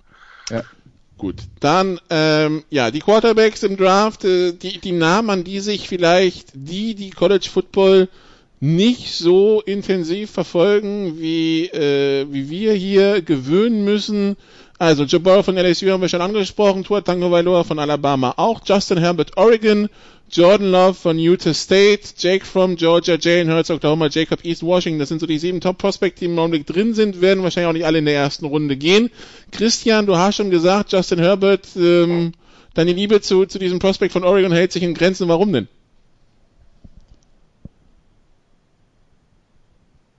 Schweigen im Walde. Okay. Nee, kein Im Schweigen im Walde, eine, eine nicht, eine, ja, im Westerwalde. Die Wortwitze werden immer schlechter. Oh, oh, oh. Entschuldigung. Äh, ja. Wir, wir haben, Jan, wir haben sehr viel Zeit. Denk darüber nach. Also du, du, du möchtest, viele... du möchtest dich der NFL als Mute Manager empfehlen, ja?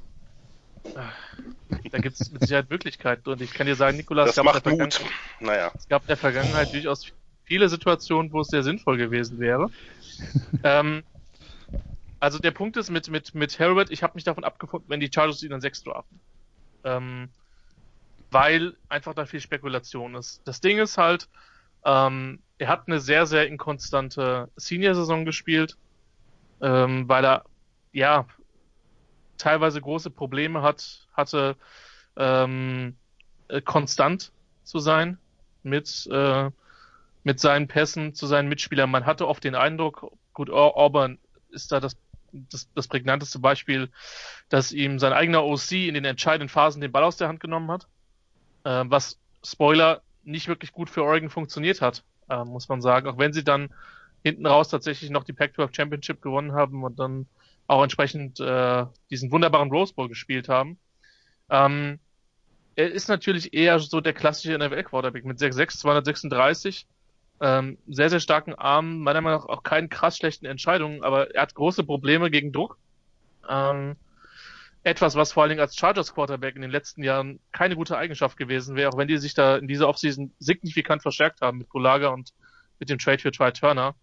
Ähm, aber wie gesagt, er hat mit seiner Präzision und Andreas hat gesagt, das Wichtigste ist, äh, den Ball zum Mitspieler zu bringen, eine gewisse Präzision und da bin ich voll, voll bei ihm. Da hat er halt ein paar Probleme gehabt. Es gab vor der Saison Fragezeichen, was sein Leadership äh, betrifft. Er galt da ein bisschen als soft, was ich persönlich aber eher, ja, ähm, ich habe das so nicht gesehen.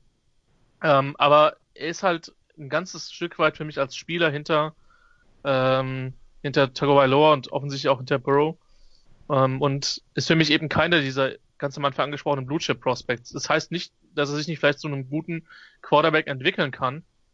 Ähm, aber ich bin nicht hundertprozentig warm geworden mit seinem Tape, auch wenn er natürlich alle Anlagen hat, äh, wenn er sich in gewissen Bereichen verbessert, um in der NFL auch lange zu starten. Jan, irgendwelche, irgendeine konträre Meinung, weil wir haben, wir haben jetzt gehört, Herbert rutscht bei Christian ein bisschen runter. Wie sieht's bei dir aus? Ja, ähnlich eigentlich. Also Herbert ist eben jemand, der sieht aus wie ein NFL-Quarterback und bewegt sich ja auch wirklich gut eigentlich. Also der ist ja mobil, das ist ja jetzt keine so eine Drew Bledsoe-mäßige Pocket-Statue oder so. Ähm, nur er hat halt diese diese Streaks, dass er so ein bisschen hot and cold ist. Er hat sich ja schon, was, was seine Genauigkeit angeht, hat er sich ja schon gesteigert. Die war ja in der Saison vorher, in seiner Junior Season war die ja noch ein größeres Problem.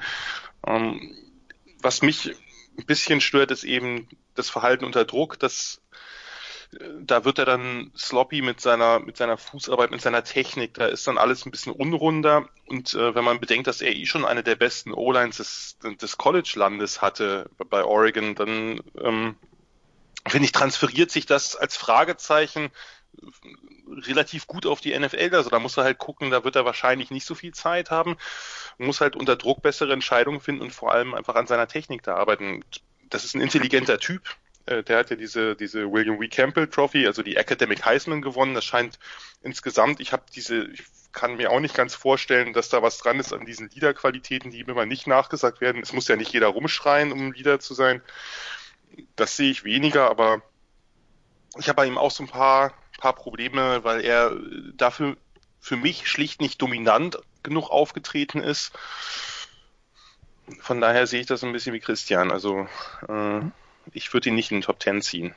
Dass der irgendwann, dass der natürlich aufgrund der Wichtigkeit und Relevanz der Position irgendwann in der ersten Runde geht, ist vollkommen klar. Und natürlich muss man für Quarterbacks auch vielleicht ein bisschen mehr in Anführungsstrichen reachen denn wenn du die Chance hast und sei es nur eine, was weiß ich, 70-prozentige oder 60-prozentige, ich mag sowas nicht abschätzen, äh, darauf, dass der halt mal ein richtiger guter Franchise-Quarterback wird, mit dem man was gewinnen kann, dann werden das Teams natürlich einfach aufgrund der Bedeutung dieser Position früher wahrnehmen, als sie ihn dann möglicherweise auf dem Board haben.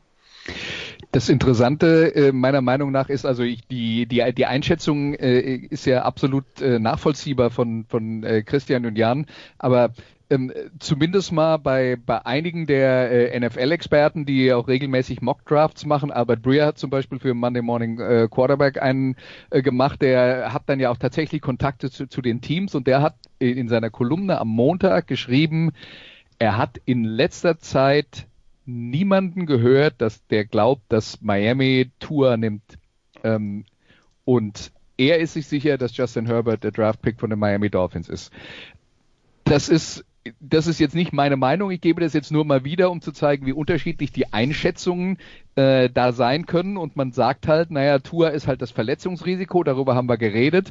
Herbert ist nach der Denke der sicherere, ähm, äh, der sicherere Draftpick der vielleicht nicht ganz so gut ist, wenn alles klappt. Also das Ceiling, die Decke ist nicht ganz so hoch wie bei Tour, aber äh, dafür ist dann aber auch der, der Boden nicht so tief, äh, weil Tour möglicherweise aufgrund von Verletzungen gar nicht richtig spielen kann.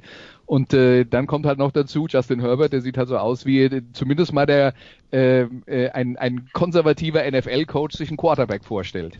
Und die Athletiker dann noch dazu. Ich will das jetzt nicht, äh, äh, ich, ich will das jetzt gar nicht bewerten. Ich will nur erwähnen, dass es äh, diese Denkweise auch gibt. Deswegen, wenn Miami am Ende Justin Herbert nimmt und nicht Tua, wäre ich auch nicht geschockt.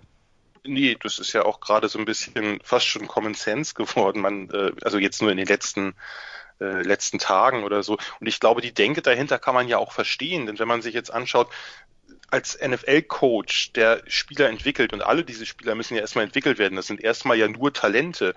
Die Denke dahinter ist ja, äh, an Herbert, da habe ich sozusagen als NFL-Coach mehr Einfluss drauf, dass der besser wird. Bei Tour habe ich quasi wenig Einfluss drauf auf die, auf die medizinischen Evaluationen, ob der fit bleibt.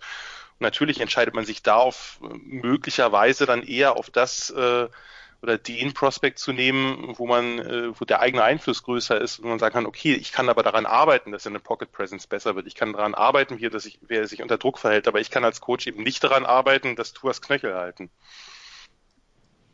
Der Offense Coordinator bei den Miami Dolphins übrigens ist den ist der aus der Rente zurückgeholte Changeli, 69 Jahre alt. Ich weiß halt nicht, wie der, wie modern der denkt, ne? Also, was ja. der für Vorstellungen von einem Quarterback hatte. Das ist halt die Frage, inwiefern das mit seinem Headcoach und seinem GM dann zusammen genau. als vereinbar ist, aber ja. Die, die Frage ist, wie viel Changeli da mitentscheiden darf, aber das ist dann auf einem anderen Blatt Papier. Auf der anderen Seite, es wird ja seinen Grund haben, dass man ihn geholt hat. Also man weiß, man, man wusste ja, was man zur Auswahl hat. Also ja.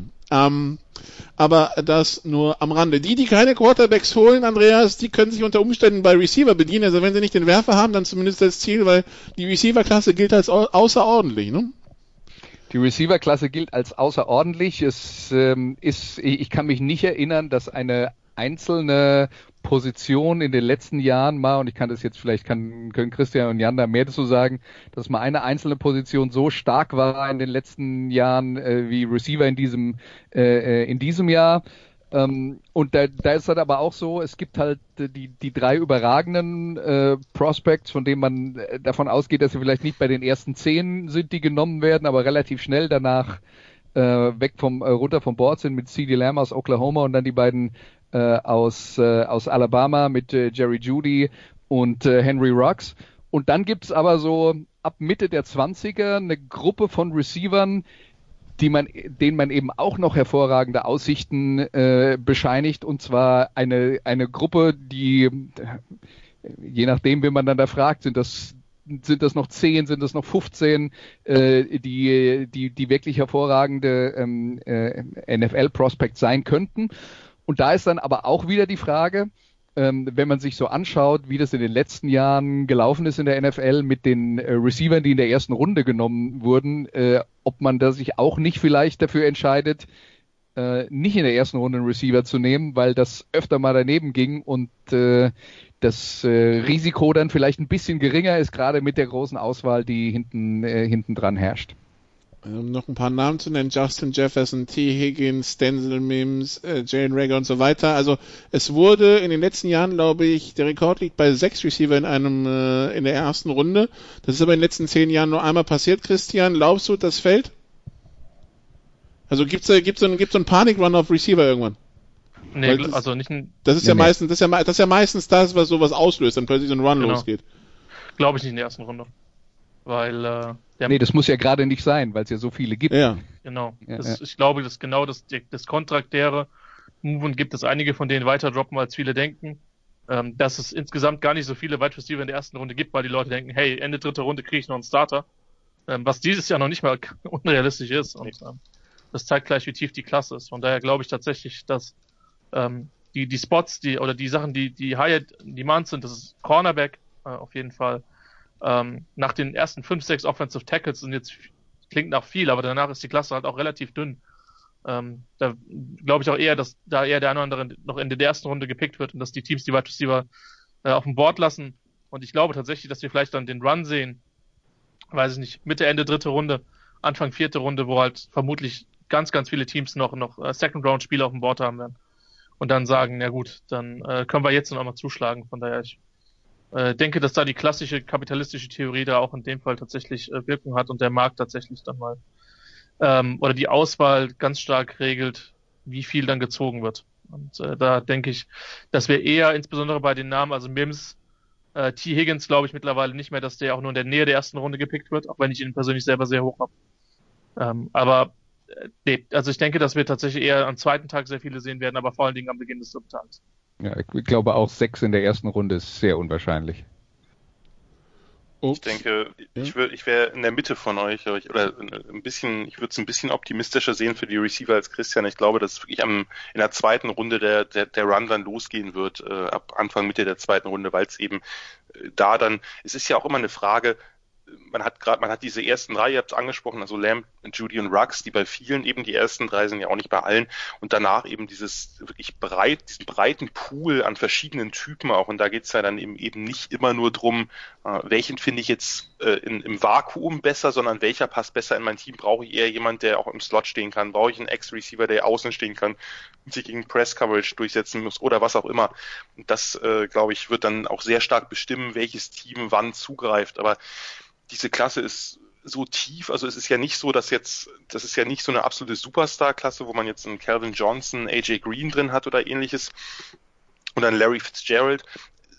Das sind hervorragende Prospects, die oberen drei, aber die sind nicht ganz in der Region, sondern es ist einfach die Tiefe und zwar durch die Bank, also bis in die letzten Runden. Ich glaube wirklich, dass man äh, in der fünften, sechsten Runde, dass sich da Starter rausentwickeln werden. Nicht unbedingt viele natürlich, da ist das Hit in Miss größer, aber ich glaube einfach, diese Klasse, es werden ja nicht alle Receiver dann entsprechend hochgedraftet, weil natürlich nicht jedes Team alle hohen Draftpicks für Receiver irgendwie opfern will. Aber ich glaube, dass man äh, auch in den hinteren Runden einige Spieler erleben wird, einige Spieler mehr auch als im Durchschnitt, äh, die überraschen werden auf dieser Position. Und ich äh, kann eigentlich jedem Team nur raten, notfalls Double Down und am Ende sich nochmal einholen.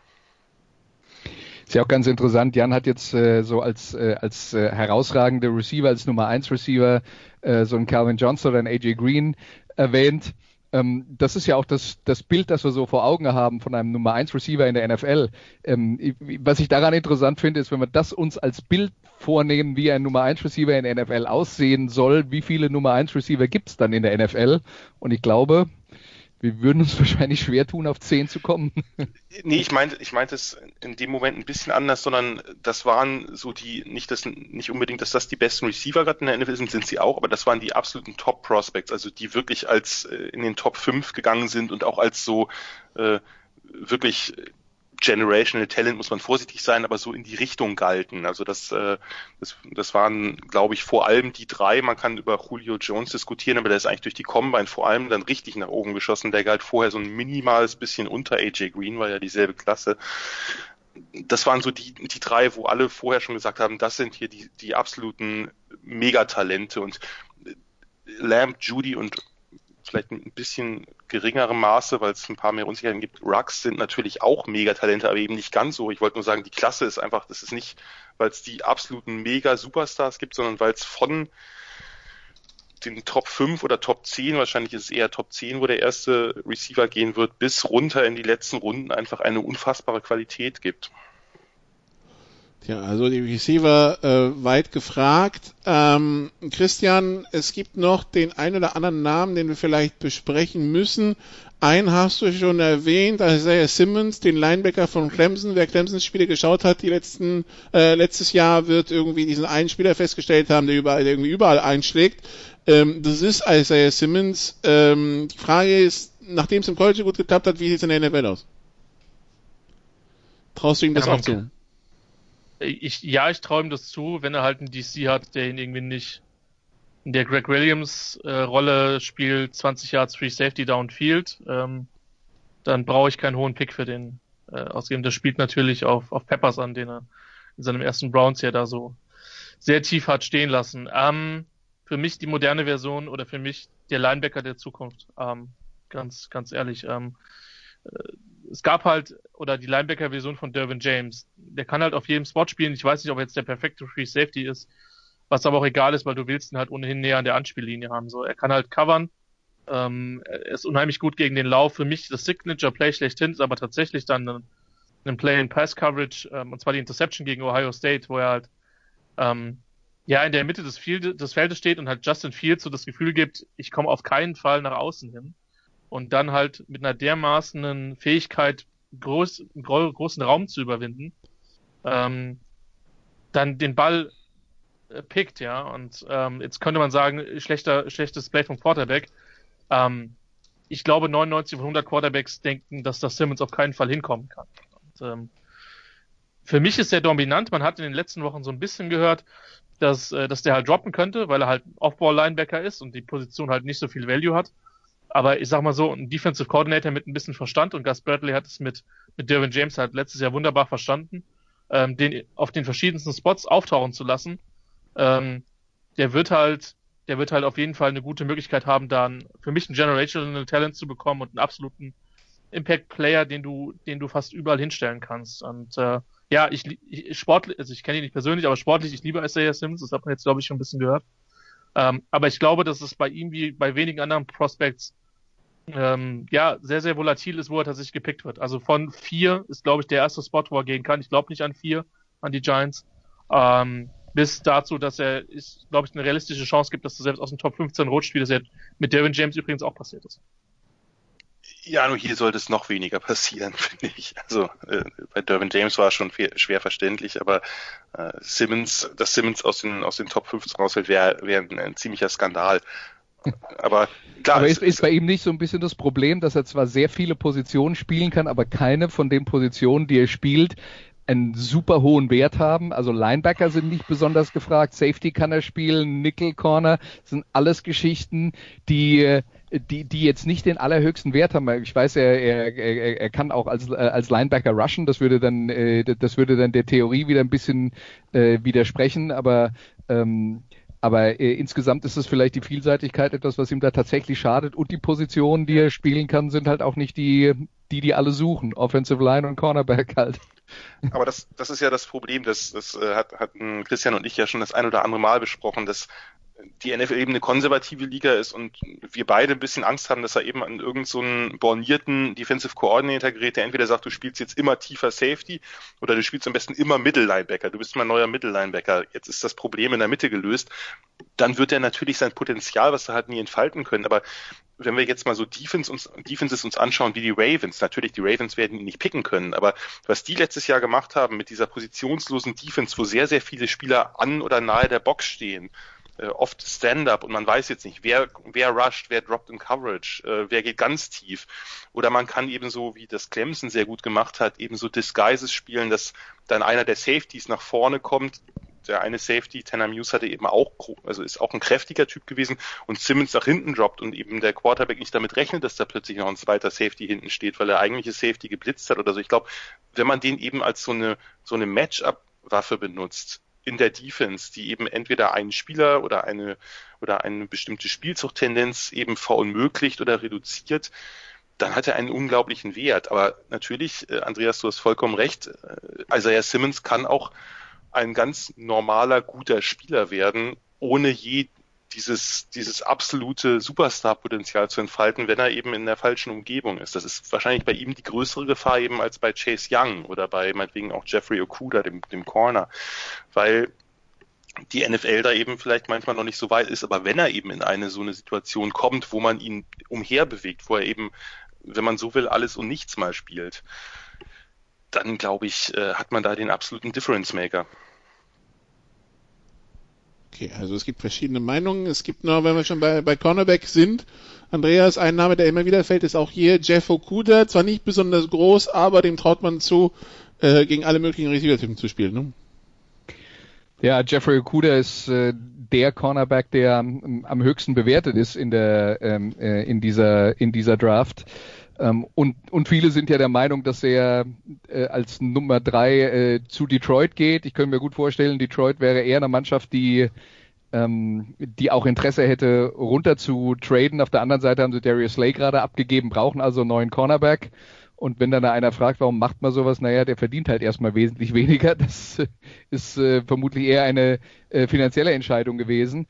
Naja, und ähm, ja, äh, Okuda ist äh, vielleicht zusammen mit CJ Henderson, das sind die zwei äh, ähm, Cornerbacks, äh, CJ Henderson von Florida, die in der ersten Runde ähm, bei den meisten gesehen werden und ähm, Okuda ist da so ein bisschen der, der ähm, das, das etwas rundere Paket ist. Bei Henderson äh, hat man sehr viele Sorgen, dass äh, dass er eben kein guter Tackler ist und dass sich das bei den Profis fortsetzt und das könnte halt schon ein äh, richtiges Problem werden. Okay, dann äh, wäre die Frage an Christian, was ist so dein dein Geheimtipp? Also was ist so ein Spieler, der irgendwie gar nicht den Medienhype bekommt, wo du denkst, okay, der könnte aber für die Teams sehr interessant sein? Das ist eine Frage, die du in einem Draft niemals stellen solltest. niemals. Wie viel Zeit hast du? Genau. Und welche Runden meinst du? Das ist vielleicht genau. das Entscheidende. Nee, wir reden erstmal über die erste, weil ihr habt ja selbst schon gesagt, was hinten raus passiert, könnte dieser relativ interessant okay. werden. Okay. Aber darüber äh, kann man dann lange reden. Ein, ein, Spieler, der meiner Meinung nach tiefer droppen wird, als er sollte, ist, ist Javon Kinlaw, Defensive Tackle von South Carolina. Ähm, die Alabama O-Line träumt immer noch schlecht von dem. Ähm, ein Spieler, den ich viel höher habe als ein Großteil der anderen Leute, den, in den ich mich verknallt habe, ist Jeremy, Jeremy Chin, ähm, Safety von Southern Illinois. Ähm, oh, ist tatsächlich mein Nummer 1 Safety. Hm? Southern Illinois klingt, klingt aber schon so ähm, 1, 1 AA oder sogar noch drunter? FCS. Vor allem ein, ein, ein sehr schön, die äh, Southern Illinois sind die Salukis. Das ja. sind so eine ägyptischen Windhunde. Das Logo ist auch entsprechend äh, schneidig, sag ich mal. So, den, den hau ich nochmal raus und über wen sitzen? Den nehme nehm ich noch einen äh, nehme ich noch einen dritten. Jetzt will ich eigentlich keinen Defensive Tackle nennen. Also wer mir im Moment in der Offensive Tackle Klasse halt einfach untergeht, wer halt ziemlich gut ist, ist Josh Jones von Houston. Ich denke mal, das wird der fünfte, sechste, vielleicht sogar siebte Offensive Tackle, der gedraftet wird. Ist für mich aber halt auch noch ein relativ klarer First Rounder. Ähm, von daher mit dem können Teams halt halt echt Anfang der zweiten Runde Spaß haben, aber ich kann mir auch gut vorstellen, dass der am Ende der ersten Runde dann vielleicht auch gezogen wird. Jan, wie schaut's bei dir aus mit den äh, mit den, mit den Wunder, mit den äh, Wundertüten in der ersten Runde? Ja, Josh Jones ist schon mal ein ganz guter, äh, den, der wäre vielleicht bei mir auch in der Verlosung gewesen, finde ich auch ganz gut. Bleiben wir mal bei den, äh, bei den Positionen, zumindest bei einer Position, äh, die, die, die Christian genannt hat. Äh, äh, Safety finde ich auch die Klasse sehr spannend. Ähm, McKinney ist halt der eine, denke ich, relativ klare First Rounder, muss man natürlich auch abwarten, aber äh, der, der ist da schon denke ich, eher gesichert, weil er ein sehr rundes Skillset hat, wen ich halt spannend finde.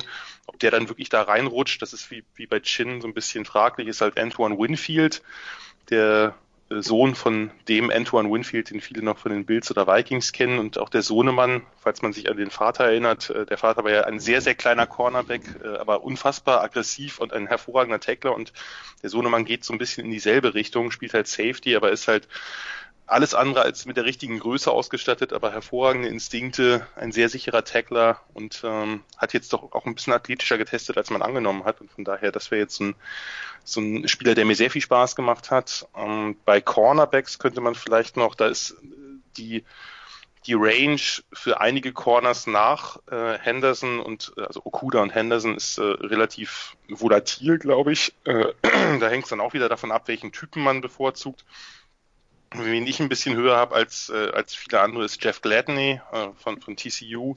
Ein äh, kleiner Corner. Es ist jetzt nicht, dass ich nur auf kleinere Prospects stehe, das ist jetzt Zufall. ähm, ein kleinerer Corner, aber ein sehr guter Man-Corner, glaube ich, weil er halt ein tolles Footwork hat, äh, sehr, sehr eng am Gegner klebt und auch so ein bisschen zeckig ist. Also der äh, hat auch gegen sehr große Receiver wie Denzel Mims, den wir ja schon angesprochen haben, oder Colin Johnson von Texas, hat er natürlich den ein oder anderen Jumpball vielleicht abgegeben, aber sonst sehr, sehr gut ausgesehen und ist einfach jemand, der, äh, der eben auch keine Schwächen im Tackling hat, was viele, nicht nur CJ Henderson, den ich da immer noch so ein bisschen als Mixed Bag sehe. Also der hat auch ein paar gute Szenen gehabt, der kann durchaus tough sein, aber auch der Rest der, äh, der Cornerback-Klasse ist ja auch oft traditionell, dass das nun nicht diejenigen sind, die sich beim Tackling die allergrößte Mühe geben. Also auch äh, ein Kristen Fulton oder ein Trevon Dix haben da so einige etwas seltsamere äh, Raps gehabt, wo man dachte, ja, ist das jetzt kein Interesse oder was? Ähm, vielleicht als dritten dann noch ein Receiver, den ich ein bisschen höher habe als andere, Michael Pittman von, von USC. Äh, ein großer, kräftiger Receiver, der ähm, mir persönlich ein bisschen besser gefällt als T. Higgins. Ich finde ihn im Route Running relativ gut. Er hat sehr, sehr sichere Hände. Äh, so gerade, es wird jetzt nie der spektakulärste Typ sein, ist eher so eine, so eine Underneath-Waffe, so ein Possession-Receiver-Typ, der aber auch äh, genug Speed hat, um ab und zu mal vertikal zu gehen. Und bei dem äh, gefällt mir einfach, dass er so diese ganzen kleinen Sachen, diese kleinen Nuancen im Receiver-Spiel relativ gut macht. Der, der, der in seiner letzten College-Saison mal gefühlt mit zehn verschiedenen Quarterbacks spielen musste, ne? Richtig, aber in einer Offense, die, glaube ich, also ich bin jetzt nicht der größte USC-Fan, werde es wahrscheinlich auch nicht werden, aber die in einer Offense, die relativ viel Spaß gemacht hat mit, äh, mit, mit, mit Graham Harrell als, als OC, die haben ja da so ein bisschen mehr Air Raid-Elemente eingeflochten. Und äh, das waren ja zum Teil dann eben mit, mit Daniels am Anfang und dann am Ende Keaton Slovis, das waren ja jetzt keine schlechten Quarterbacks, sehr talentierte Jungs. Und Pittman äh, dazu noch bekannt, weil er ein, mit seiner Freundin einen, einen YouTube-Kanal hat mit irgendwie 75.000 Followern oder so. Und äh, da schon so eine kleine, so, so, so ein kleiner Star ist. Wegen ähm, ihm oder seiner Freundin? Das ist eine gute Frage, aber die machen das zusammen. Er hat sie da auch quasi die Combine äh, nachlaufen lassen, natürlich mit äh, weniger Gewicht äh, beim, beim, beim Benchpress oder so, aber äh, die machen sich da ein bisschen Jux drauf und sche scheinen da relative, also so kleinere YouTube-Stars zu sein. Wobei, wir müssen als GFL-Fans darauf hinweisen, USC-Spieler mit großen YouTube-Kanälen, das transferiert nicht immer auf die sportliche Leistung, ne? Aber wobei der, Junge, wobei der Junge, zumindest der Junge hat von seiner GFL-Saison profitiert. Ich glaube, das können wir an der Stelle. War das der Holder? Ja, das war der Holder. Äh, das war ja, das war der Holder von USC. Eine GFL, äh, ein GFL-Zitat muss ja auch pro, pro Sitzung sein, von daher äh, habt ihr hiermit erreicht. Zumal du, zumal du heute drei Leute drin hast. Ja, ja, ich bin das in starker Minderheit. Äh, ich schließe mich übrigens dem Winfield-Hype. Ich habe den minimal schlechter als Chin. Es ist, es ist ein toller, also krass instinktiver Spieler. Ja. ja ähm, es gibt, weißt du, Nikola, das ist so das Kernproblem und es gibt so viele gute Spieler, ja. Ähm, nicht Aber alle, an den Namen Connor Sullivan könntest du dich trotzdem erinnern. Ich wollte, ich wollte das jetzt nicht so preisgeben, so, sondern wenn du das gerne in der Form sagen möchtest, dann steht dir das frei, ja, aber ich bin ja keiner, der äh, eine schlechte Saison eines, äh, eines GFL-Teams an einem Quarterback festmachen würde. Äh, das GFL-Team übrigens auch nicht. Ähm, aber ja, äh, es ist, äh, ganz ehrlich, ich würde gerade im Moment lieber über, über, also auch gerne viel über GFL reden, aber ja, äh, vor drei Tagen hätten wir das Testspiel gehabt zwischen Köln und, und Frankfurt. Aber ja, besondere Zeiten. Ähm, aber so haben wir wenigstens den Draft.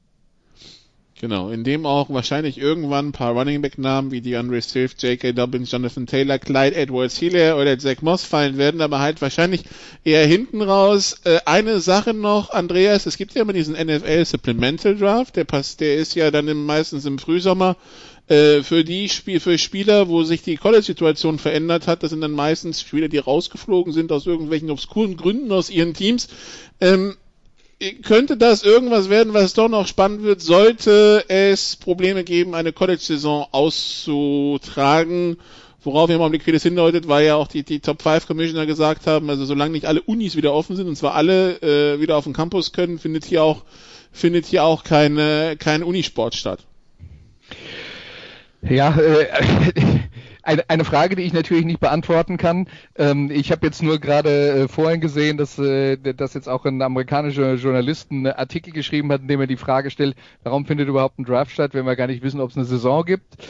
Äh, ja, wahrscheinlich, weil du die Spieler erstmal alle wegkriegen musst, bevor du an die nächsten denken kannst. Ähm, was dann mit dem Supplemental Draft passiert, wenn es also ich, ich würde mal vermuten, es sollte dann eine Regelung geben, dass man sagt, okay, die äh, Jungs bekommen, äh, ja, das ist ja auch die, auch die Frage, ähm, äh, spielen die dann im Jahr 2021 ihre, ihre Senior-Saison, wenn die jetzt äh, Juniors waren? Oder sind die dann fertig oder wie auch immer wird das geregelt? Keine Ahnung. Also ähm, sei doch bitte so nett, Nikola, frag mich was Einfacheres. Oder vielleicht hat ja der einer der anderen beiden eine Idee. Ja, aber Christian und Jan, also kann gerne jemand aufgreifen, das könnte schon irgend, also das, das ist so quasi das nächste Problem, das dann ins Haus steht, ne? Ja, aber also ich spekuliere ja gerne. aber das ist, ist einfach noch weit, ganz, ganz weit weg. Das Ähm, Einzige, was man, achso, nee, ich wollte nicht und von daher, keine Ahnung. Also ich, ich kann mir nicht vorstellen, sagen wir es mal so, ich kann mir aktuell nicht groß vorstellen, dass wir Großveranstaltungen sehen werden. Ähm, ich glaube, dass es äh, unrealistisch ist, mit, äh, mit College-Studenten ähm, eine Saison zu spielen. Und ich glaube, dass du da in der, in der Profiliga andere Möglichkeiten hast, aber ja. Auf der anderen Naja, Seite. Liberty steht schon bereit. Ja, also, aber, aber wenn wir, die, die heißen ja auch schon so, aber, ähm, wenn, aber wenn du, nicht. wenn du jetzt zum Beispiel davon redest, dass wir damit anfangen zu experimentieren, dass man Schulen wieder öffnet und dass es Mittel und Wege gibt, wie man Schulen öffnen kann, dann kann ich mir schon auch vorstellen, dass es vielleicht bis, ähm, bis zum Spätsommer Mittel und Wege gibt, wie man in den USA Universitäten wieder öffnet und tatsächlich dafür sorgt, dass zum Beispiel die Kurse nicht so voll sind und so weiter und so fort. Das stelle ich mir in der Uni übrigens wesentlich einfacher vor als an einer Schule, ähm, weil man da ja tatsächlich auch dann die ähm, äh, die Anzahl der äh, Studenten in den unterschiedlichen Kursen leichter beschränken kann. In der Schule hat man halt eine Klasse, die ist halt so groß wie sie ist und da muss man dann größere Verrenkungen machen. Äh, das heißt, dass ein normaler, also dass ein Unibetrieb, normal will ich nicht sagen, nicht möglich ist, das halte ich nicht für ausgeschlossen, aber ich glaube, da gibt es tatsächlich auch eine realistische Chance, dass das funktionieren kann. Und wenn die Jungs wieder an der Uni sind, kann ich mir auch vorstellen, dass die Footballteams spielen, selbst wenn ich nicht glaube, dass dann da Zuschauer im Stadion sind. Aber auch da gilt natürlich bei allen Einnahmen, die die Colleges durch die äh, durch die Tickets haben, auch da ist eine Menge Geld äh, durch äh, TV-Einnahmen im Spiel. Und ähm, das, äh, also das Thema würde ich noch nicht ganz abschreiben. Jan wollte noch was sagen? Nee, eigentlich jetzt äh, zu, zu dem Thema gar nicht mehr so. Ich meinte nur, dass es das, das Einzige, was klar ist, ist, dass äh, die Regelung ja ist, dass äh, College oder dass Spieler Prospects in den NFL wollen, eben drei Jahre aus der Highschool raus sein müssen, ob sie spielen oder nicht, äh, ist vollkommen irrelevant. Von daher äh, die nächste Draft wird es auf jeden Fall geben und die wird wahrscheinlich auch vollgepackt sein mit Spielern, die dann äh, wie auch immer äh, vollständig ihre College-Saison absolvieren konnten. Aber da, da werden wir äh, weniger Probleme haben, was die Saisons angeht und wie die aussehen werden, steht natürlich noch alles in den Sternen. Okay, dann bleiben wir bei dem, was die NFL Draft jetzt erstmal sein wird, nämlich äh, der NFL Draft nämlich am Donnerstag in der Nacht von Donnerstag um Freitag auf Freitag um äh, 2 Uhr morgens geht's los, wenn ich es richtig auf dem Schirm habe. Äh, es gibt also drei Tage, erste Runde Donnerstag, Freitag, dann zweite, dritte Runde Freitag auf Samstag und der Rest danach. Ähm, gemeinsame Übertragung von ESPN und NFL Network, ein paar Leute im Studio dazu, halt sämtliche Schalten, sofern das funktioniert, dann bin ich gespannt, zu irgendwie 58 Spielern, glaube ich, die Video-Equipment bekommen haben, äh, zu denen man schalten könnte. Es wird auch schon gesagt, was sie anziehen dürfen, was nicht, was man im Hintergrund sehen darf und was nicht, was sie trinken dürfen und was nicht. Also die NFL hat sich da schon sehr viele Gedanken gemacht.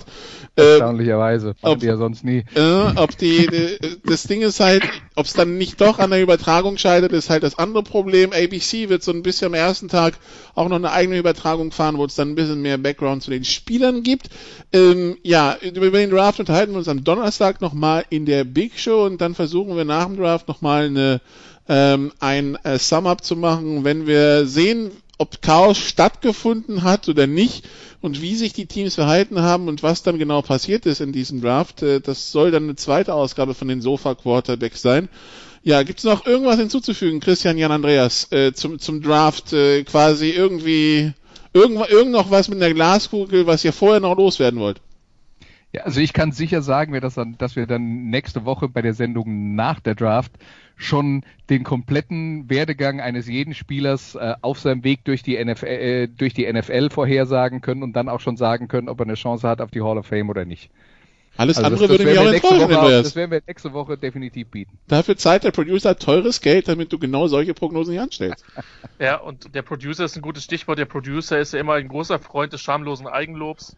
Ähm, der YouTube-Kanal von derdraft.de ist an drei Tagen ähm, für alle Leute der Kanal, die äh, noch nicht genug von Jan und mir gehört haben. Und äh, weiteren, äh, weiteren Gästen, Roman John natürlich logischerweise mit dabei, der, mit dem ich, der, mein langjähriger Part, äh, ja, Blog, Bloggerpartner bei derdraft.de. Ähm, wir sind an allen drei Tagen dabei, von der ersten bis zur letzten Runde. Die NFL passt sich unserem ja, unserem Format quasi an, ja, macht das jetzt quasi auch entsprechend aus dem Homeoffice. ähm, so stellen wir uns das vor. Von daher, wer da Bock drauf hat, ist dann natürlich herzlich zu eingeladen. Ansonsten, wer im Vorfeld ähm, ja, Fragen oder ähnliches hat, ich denke, wir sind da alle über Twitter äh, auch im Vorfeld dann noch erreichbar. Und ansonsten, ich habe keine Glas, ja, also meine Glaskugel ist, dass die Chargers nicht hochtraden müssen, um, um Tour zu, zu ziehen. Und äh, es ist momentan absoluter Coinflip, ob sie es machen. Also ich glaube tatsächlich, dass, dass Justin Herbert ein Miami Dolphin sein wird. Das der Hot Take zum Ende dieser Sendung. Ich kann mich Christian nur anschließen, schaltet bei uns ein, denn der Unterschied zwischen uns und dem, was dann dort live läuft, ist so gering wie noch nie. Und bei uns wird, und bei uns wird. Ihr wisst um eure technischen Schwächen, das ist der Unterschied, die, die, ne? die, die, die können ein bisschen besser Englisch als ihr, glaube ich, aber Möglicherweise, möglicherweise. Äh, Aber da wir ja auch diesen Podcast auf Deutsch äh, abhalten äh, und der sich äh, vornehmlich an deutschsprachiges Publikum richtet, weil Andres hat damit wahrscheinlich nicht so wahnsinnig viel Spaß, äh, kann man das vielleicht nochmal erwähnen, dass äh, bei uns möglicherweise sogar gerade am dritten Tag mehr über die Spieler gesprochen wird. Gut, die NFL muss sich auch da anpassen. Es wird keinen Orang-Utan geben, der auf äh, einen Screen drückt und dann leuchtet der Name des gepickten Spielers auf oder ähnliche Sperenzchen. Äh, Das wird alles etwas seriöser ablaufen, also wie bei uns. Ähm, wir könnten jetzt, ich könnte jetzt noch viele, viele Sachen erzählen und ich glaube Christian auch und könnten uns jetzt in einzelnen Prospects verlieren, aber das macht relativ wenig Sinn, weil das gibt's dann alles von Donnerstag bis Samstag live und in voller Länge. Gut, dann ist dazu alles gesagt. Danke ihr drei. Äh, mehr US-Sport, wie gesagt, in der Big Show am äh, Donnerstag und dann nächste Woche, wenn es die Post-Draft Edi- äh, Edition der Sofa Quarterbacks gibt. Danke Andreas, danke Christian, äh, danke Jan, danke liebe Zuhörer, bis zum nächsten Mal. Tschüss. You did what you had to do and you won the game. Das waren die Sofa Quarterbacks mit der Extravaganza zur National Football League auf Sportradio 360.de. Wenn Sie Fragen, Anmerkungen, Gegenbeispiele haben, schreiben Sie uns entweder auf unserer Facebook-Seite über unseren Twitter-Account at Sportradio 360 oder direkt an steilpass at Sportradio 360.de. Great job, guys! Und versäumen Sie nicht unsere nächste Big Show jeden Donnerstag neu auf www.sportradio360.de. det. One day at a time, keep getting better as a football team, and we'll see what happens.